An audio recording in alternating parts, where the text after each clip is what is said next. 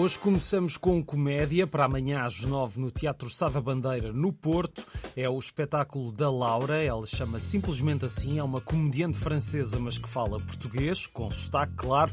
É que ela já vive em Portugal há muitos anos e por isso ganha uma visão muito particular deste país e dos seus habitantes e que tem mostrado em muitos espetáculos. Vale a pena, oui, oui, amanhã no Porto. Hoje às nove em Almada, uma nova oportunidade de ver no grande ecrã Dias Perfeitos de Wim Wenders, um dos grandes filmes do ano passado, com Koji Yakusho a ser um empregado de limpeza de casas de banho no Japão e seguimos a sua vida entre livros, cassetes de música, numa viagem belíssima que pede mesmo para ser vista em sala, hoje às nove no auditório Fernando Lopes Graça e talvez o apanhe em outras salas do país nos próximos dias. Agora, o nosso futuro ainda humano é uma proposta do Teatro São Luís em Lisboa, um ciclo que quer ser um um espaço de reflexão sobre os grandes temas do nosso futuro próximo, considerando o impacto que as tecnologias têm na sociedade, com especial destaque para o que se verifica nas artes, na cultura e no conhecimento. Assim,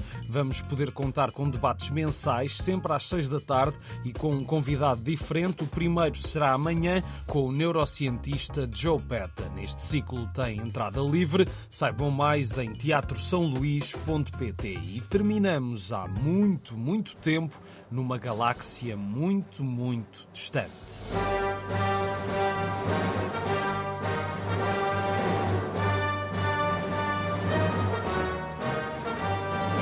Amanhã às nove, Beja vai receber uma celebração da música de Star Wars, A Guerra das Estrelas. O Cineteatro Pax Julia vai apresentar A Música das Galáxias, um concerto com as bandas sonoras de John Williams para a saga espacial e operática criada por George Lucas e que vai incluir temas icónicos como este que estamos a ouvir, o tema do Mal, o Darth Vader, um espetáculo musical com o selo da Hollywood Symphony Orchestra para ver e ouvir amanhã às nove em Beja.